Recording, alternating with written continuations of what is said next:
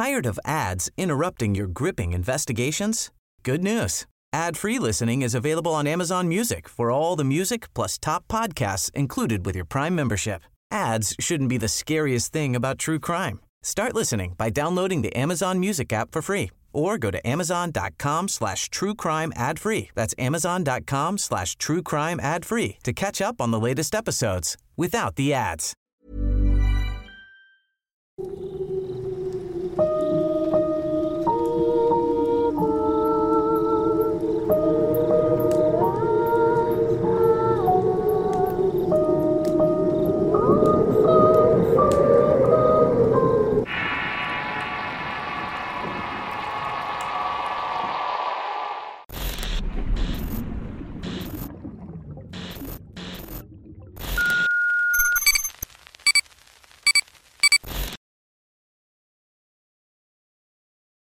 La bruja de la familia. Historia escrita y adaptada por Álvaro Ramos para relatos de horror. Mi familia no es como todas las demás. Si tuviera que definirlos con una sola palabra, tendría que decir que son una bola de mentirosos. Tal vez crean que lo que digo viene desde un profundo resentimiento una cuestión moral, pero créanme, todos en mi familia pecan de lo mismo, incluso yo. Para darles un poco de contexto, debo decir que desde mis abuelos hasta mis primos y sobrinos son todos iguales. Mis dos tíos mayores han ido venido de prisión por cuestiones que tienen que ver con estafas y engañar a la gente. Uno de ellos se dedicó por mucho tiempo al robo de ganado haciéndose pasar por trabajador del ayuntamiento. Mi otro tío se dedicaba a sacarle dinero a la gente por medio de supuestos negocios que nunca se hacían. Actualmente se dedica al robo de autos usando cheques sin fondos. Mi abuelo no era muy diferente de ellos. Todo lo que tuvo lo hizo estafando y siempre aprovechándose de los demás. Y siempre apoyado por la abuela. El caso de mi tía menor es muy parecido. Ella se dedica a la brujería, bueno, eso era lo que decía. Mi madre, en su afán de alejarse del mal nombre que tenía la familia, decidió casarse con mi padre cuando apenas tenía 18. Mi padre, 15 años mayor, era médico y había llegado a trabajar desde otra parte del país. Así que no conocía del todo la familia de mi madre. Con el tiempo, las malas jugadas de la familia terminaron por afectarnos directamente. La mala fama y algunos malos negocios hicieron que la gente poco a poco dejara de confiar en mi padre. Esto lo obligó a dejar su trabajo como médico y comenzar a buscar otro tipo de trabajos, hasta que eventualmente se tuvo que ir a trabajar a los Estados Unidos. Para este punto tenía muchas deudas y tenía que mantenernos a nosotras. Mi madre por su parte tenía un trabajo de medio tiempo para ayudarse. A pesar de que tuvo la oportunidad de irse con mi padre, nunca lo hizo. Decía que aunque no quería tenía que estar cerca de su familia. Por alguna razón, la única persona en la cual parecía confiar era mi tía, la supuesta bruja. Decía que fuera lo que fuera, ella nunca le iba a jugar chueco, que no era confianza, simplemente estaba segura de que no la iba a traicionar. Fue por esa razón que mientras iba creciendo estuve muy cerca de mi tía. Conforme me hacía más consciente de las cosas, entendí que se dedicaba mi tía Noemí. Créame que no es la brujería lo que hacía Digamos que sus labores eran un poco más terrenales, para no decir que era una charlatana profesional. Entrar a su casa era como entrar a una de esas películas horribles donde todo estaba lleno de figuras de santos. Habían demonios, estrellas, copales, animales dibujados. Siempre tenía olor a incienso que te llegaba hasta el cerebro. Ella sabía vender muy bien sus servicios. Se la pasaba vestida con unas túnicas blancas y negras, con collares enormes de bisutería colgando en el cuello. Tenía un largo y suelto cabello para dar el aspecto de ser mayor de lo que era realmente. Y generalmente andaba descalza porque según ella eso era lo que quería ver la gente. La ciudad donde vivo es famosa por ser el hogar de muchos charlatanes. Más generalmente son hombres que pelean por llamarse a sí mismos los brujos mayores, como si ese título les permitiera cobrar más a los incautos que llegan a pedir sus trabajos. Si lo sabes hacer bien, puedes ganar mucho dinero y el riesgo es mínimo, a menos que te metas con las personas equivocadas. Cuando comencé a ayudar a mi tía con los engaños, lo hice más que nada por el dinero y la sensación de mentir. En alguna ocasión fui una niña que llegaba con un demonio adentro y ya sabiendo que en la sala de espera habían personas necesitadas, personas que querían creer en algo. Gritaba como loca para después salir de ahí completamente exhausta y hecho mar de lágrimas. Todo para que mi tía le dijera a los clientes que me acababa de sacar un demonio del cuerpo. En otras ocasiones me presentaba como un ayudante, una jovencita con poderes de medio, por medio de los cuales yo podía tener contacto con los muertos. Pero lo mejor de todo fue una vez que tuve que actuar como si en el momento de conectarme con el familiar muerto de una persona, un ente demoníaco se apoderó de mí y terminé haciendo un show frente a ellos, únicamente para hacerles creer que su familiar estaba en otro lugar que para nada era el cielo. Esa vez le escupí a la cara a aquella mujer que aterrada pedía que ayudara a su familiar a cruzar el umbral. Mi tía siempre me decía, la brujería no existe, y yo le creía completamente. Una noche, mientras cenaba con mi madre, ella me preguntó que por qué seguía pasando tanto tiempo con su hermana. Yo ya tenía 18 años y ya no necesitaba que nadie me cuidara.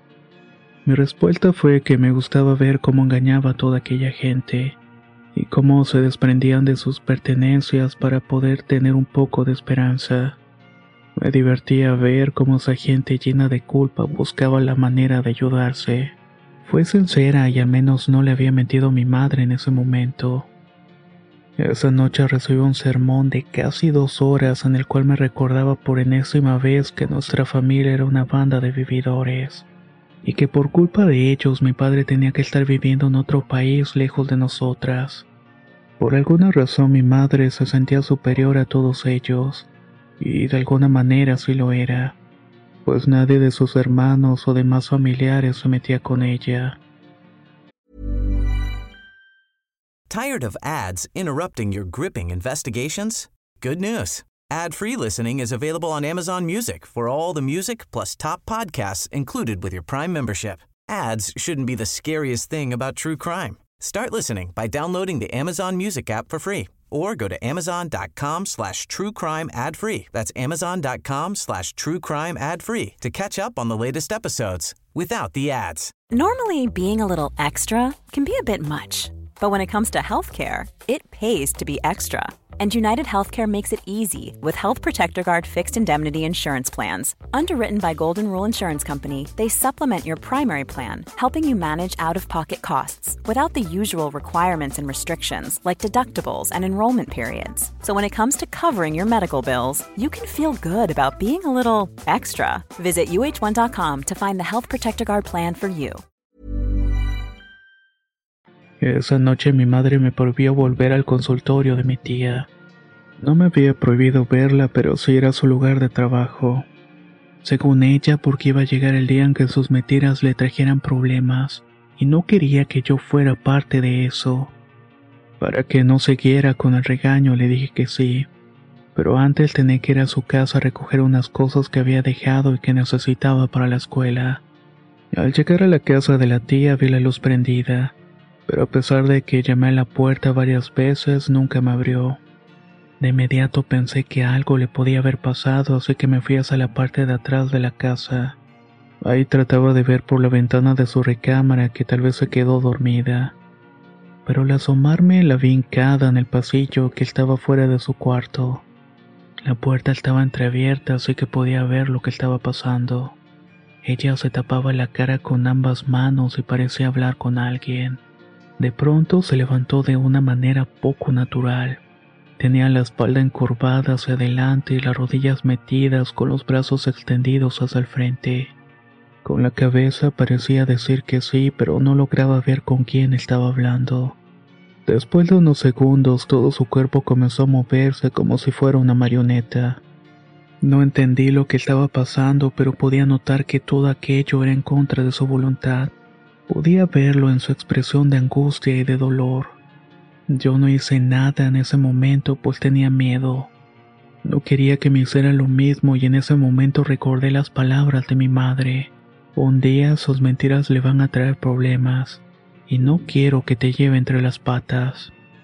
Caminé lentamente hacia la entrada principal con la intención de volver a tocar la puerta. Tal vez con el ruido haría que dejaran de hacerle daño, pero en el momento en que toqué ella abrió. Hola mi niña, ¿qué haces aquí? Me preguntó como si nada hubiera pasado. Iba con esa túnica que siempre usaba y con un rebozo que le cubría los hombros el pecho. Hola tía, ¿estás sola? Sí, ¿con quién más podría estar? No sé, solamente fue una pregunta. Le dije a mi tía que iba a recoger unas cosas, pero que principalmente iba a decirle que mi madre me había enterado que yo participaba en los shows, así que me había prohibido hacerlo de nuevo. Ella esbozó una sonrisa delicada y me dijo, me imaginé y me dijo que no me preocupara y que le hiciera caso a mi madre, que llevarle la contraria puede ser peligroso. Esa noche me despedí de la tía con el sentimiento de que al dejarla quien sea que estuviera con ella le iba a hacer daño. Pasaron semanas en que no hablaba con ella. Pasaba cerca de su lugar de trabajo, pero no me atrevía a entrar a saludarla. No iba a su casa por miedo de volver a ver aquello, o peor aún, a que algo me pasara. Al cabo de un par de meses después de aquella noche nos avisaron que dos tipos en una camioneta gris habían entrado al consultorio de la tía. Le habían disparado quemarropa quitándole la vida. Aquella noticia me devastó y corrió por la ciudad como pólvora. De buenas a primeras todos tenían muchas versiones sobre el motivo de su muerte. Unos decían que se dedicaba a vender sustancias en el consultorio y que una banda rival había ido a cobrarle. Otros decían que se había metido con el esposo de una mujer muy influyente del pueblo y muchas otras versiones que no vale la pena contar. Pero había una versión que se corría más en el círculo familiar y que tenía que ver con su trabajo. Según mi madre, unos dos meses antes una familia la había buscado para que curara al padre de esa familia. Este era un hombre muy anciano y enfermo que los doctores ya habían desahuciado. Aquella familia no aceptaba las opiniones de los doctores, y fieles a la creencia de la brujería acudieron con mi tía. A sabiendas que aquel hombre iba a morir, aceptó hacer el trabajo. Claro que a cambio de una buena cantidad de dinero. Con el paso de los días, el hombre murió y la familia fue a reclamarle a mi tía que con la desfachez que la caracterizaba, les dijo que no hacía reembolsos, que seguramente era decisión de Dios llevárselo, y que ella no podía hacer nada al respecto. Antes de ese, uno de los hijos del fallecido le dijo que se iba a arrepentir por haber jugado con ellos, y que nunca iba a poder disfrutar de aquel dinero, cosa que finalmente terminó sucediendo. A partir de la muerte de la tía Noemí comencé a tener sueños muy extraños, casi todos relacionados con ella. En uno reviví aquella noche en la que veía moverse de manera horrible como marioneta. Solamente que esta vez ella me miraba en la ventana y me decía que prendiera fuego todo. En otro sueño estaba en su consultorio y de pronto comenzaba a hablar con sus padres fallecidos. Me decía que tenía que ayudarlos a irse. El sueño más horrible era uno donde yo me veía a mí misma matando a mi tía con una pistola. Todo aquello no me dejaba dormir ni vivir en paz. Me sentía culpable por no haber hecho nada en esa noche. Seguramente los que la mataron estaban ahí esa noche haciéndole daño. Tal vez pude haber hecho más por ella. Y como no dormía y esos sueños me atormentaban, le conté a la única persona en quien confiaba. Mi madre podía ser una mujer seria y con fuertes valores morales. Podía tener diferencias con la familia y verlos como poca cosa pero eran familia y siempre iba a estar ahí para ayudarlos. Así que la noche en que le conté lo que me estaba pasando y lo que vi meses atrás en la casa de mi tía, me sorprendí de la reacción que tuvo. A ella parecía no importarle lo que había pasado con su hermana y decía que se lo había ganado por estafar a tanta gente con sus mentiras, y que yo había tenido la suerte de alejarme de ella en el momento justo, que le diera gracias por haberme salvado la vida. Yo no lo podía creer. ¿Qué tan fuerte debe ser el odio a tu propia hermana como para no sentir compasión por su muerte? Aquel día terminé muy decepcionada de mi madre, pero no fue la última vez. Una tarde mi prima Berenice, la hija de mi tío ladrón de autos, me fue a visitar a la casa para contarme que dos noches antes de su muerte, la tía la había ido a visitar para dejarle un dinero y unas piezas de oro. Ella era su madrina de uno de sus hijos, y quería dejarle algo antes de que fueran por ella. Mi tía sabía que le iban a matar ya que le habían amenazado un par de días antes y una camioneta extraña daba vueltas a su casa. Lo más extraño era que cuando se lo contó a mi prima no parecía tener miedo, y hasta de cierta manera parecía decirlo con alivio. Antes de irse le dejó dicho que cuando me viera me dijera que quemara la muñeca que mi madre tenía en su closet. Yo no sabía a qué se refería Berenice, pero no quise decir más. Según ella, porque no quería tener problemas con la familia. Esa noche no hice nada.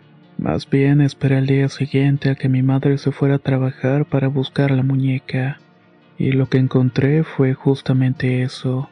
Una muñeca de trapo como las que supuestamente les hacía mi abuela cuando eran pequeñas. La muñeca estaba hecha con tela café y tenía pegados unos cabellos largos y grifos como los de mi tía. De inmediato fui a su lavadero y le prendí fuego con una botella de alcohol y un cerillo. Conforme la tela fue deshaciéndose comenzó a despedir un olor bastante feo. En su interior había más cabello, de igual manera como el que tenía pegado la muñeca en la cabeza. Cuando se iba quemando provocaba ese aroma tan fétido. Ahí la dejé hasta que no quedó nada más de ella. Y ya por la tarde lo más horrible pasó. Mi madre llegó del trabajo y sin decir nada me sentó en el comedor y me dijo, Nomi siempre supo que tú la ibas a liberar. Yo lo sabía y aún así dejé que te acercaras a ella. Puede ser que en el fondo no la odiaba tanto como crees. Ahora vas a saber la verdad y vas a saber por qué ella siempre te dijo que la brujería no existe. Palabras más, palabras menos. Mi madre me confesó que esa muñeca era una amarre que le permitía manipular la vida de su hermana. Del dinero que ella cobraba por estafar a las personas, una parte se la daba a mi madre como pago de una deuda de ella. Deuda que tanto ella como los demás hermanos le provocaron a nuestra familia, y la cual había terminado de arruinar la carrera de mi padre. Había otros dos muñecos iguales escondidos en otras partes que pertenecían a sus hermanos, y que mientras ellos no terminaran de pagar su deuda y mi padre no regresara con nosotras, no los iba a liberar. Me confesó que lo que vio aquella noche en casa de mi tía no era otra cosa que una demostración de la fuerza de su amarre. Mientras ella jugaba con esa muñeca y sentada en su cama, al mismo tiempo estaba jugando con el cuerpo de su hermana. Esta le estaba ordenando que se alejara de mí para siempre. Era por eso que mi tía nunca me dijo nada de lo que había pasado, pues la verdadera y única bruja de la familia era mi propia madre. Hace un año que mi padre volvió con nosotras y según tengo entendido mis tíos terminaron de pagar su deuda con ella. Uno de ellos se fue lo más lejos posible y el otro sigue huyendo de la justicia. Mis primos siguen viendo con miedo a mi madre y por nada del mundo se acerca a nosotros. Mi padre aparentemente no sabe nada y prefiere mantenerse al margen de todo esto aunque creo que en el fondo sabe de lo que puede ser capaz mi madre si a él se le ocurre dejarla. Ahora yo vivo sola en la misma ciudad, pero por miedo a mi madre o por el amor a mi padre, no me atrevo a alejarme de ellos. Pero créanme que ese día entendí por qué mi tía me decía que la brujería no existe. Pues las brujas de verdad, las que realmente pueden arruinarte o salvarte la vida, simplemente no te lo dicen están ahí ocultas para hacernos creer que todo eso es pura charlatanería.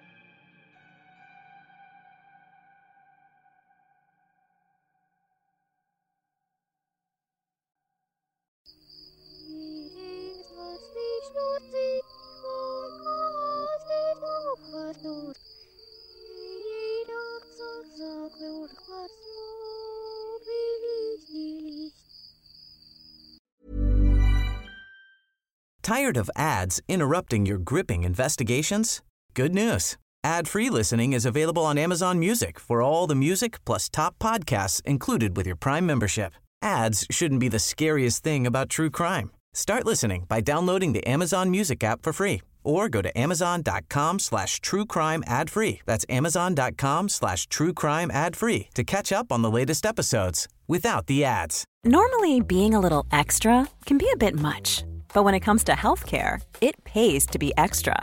And United Healthcare makes it easy with Health Protector Guard fixed indemnity insurance plans. Underwritten by Golden Rule Insurance Company, they supplement your primary plan, helping you manage out of pocket costs without the usual requirements and restrictions like deductibles and enrollment periods. So when it comes to covering your medical bills, you can feel good about being a little extra. Visit uh1.com to find the Health Protector Guard plan for you.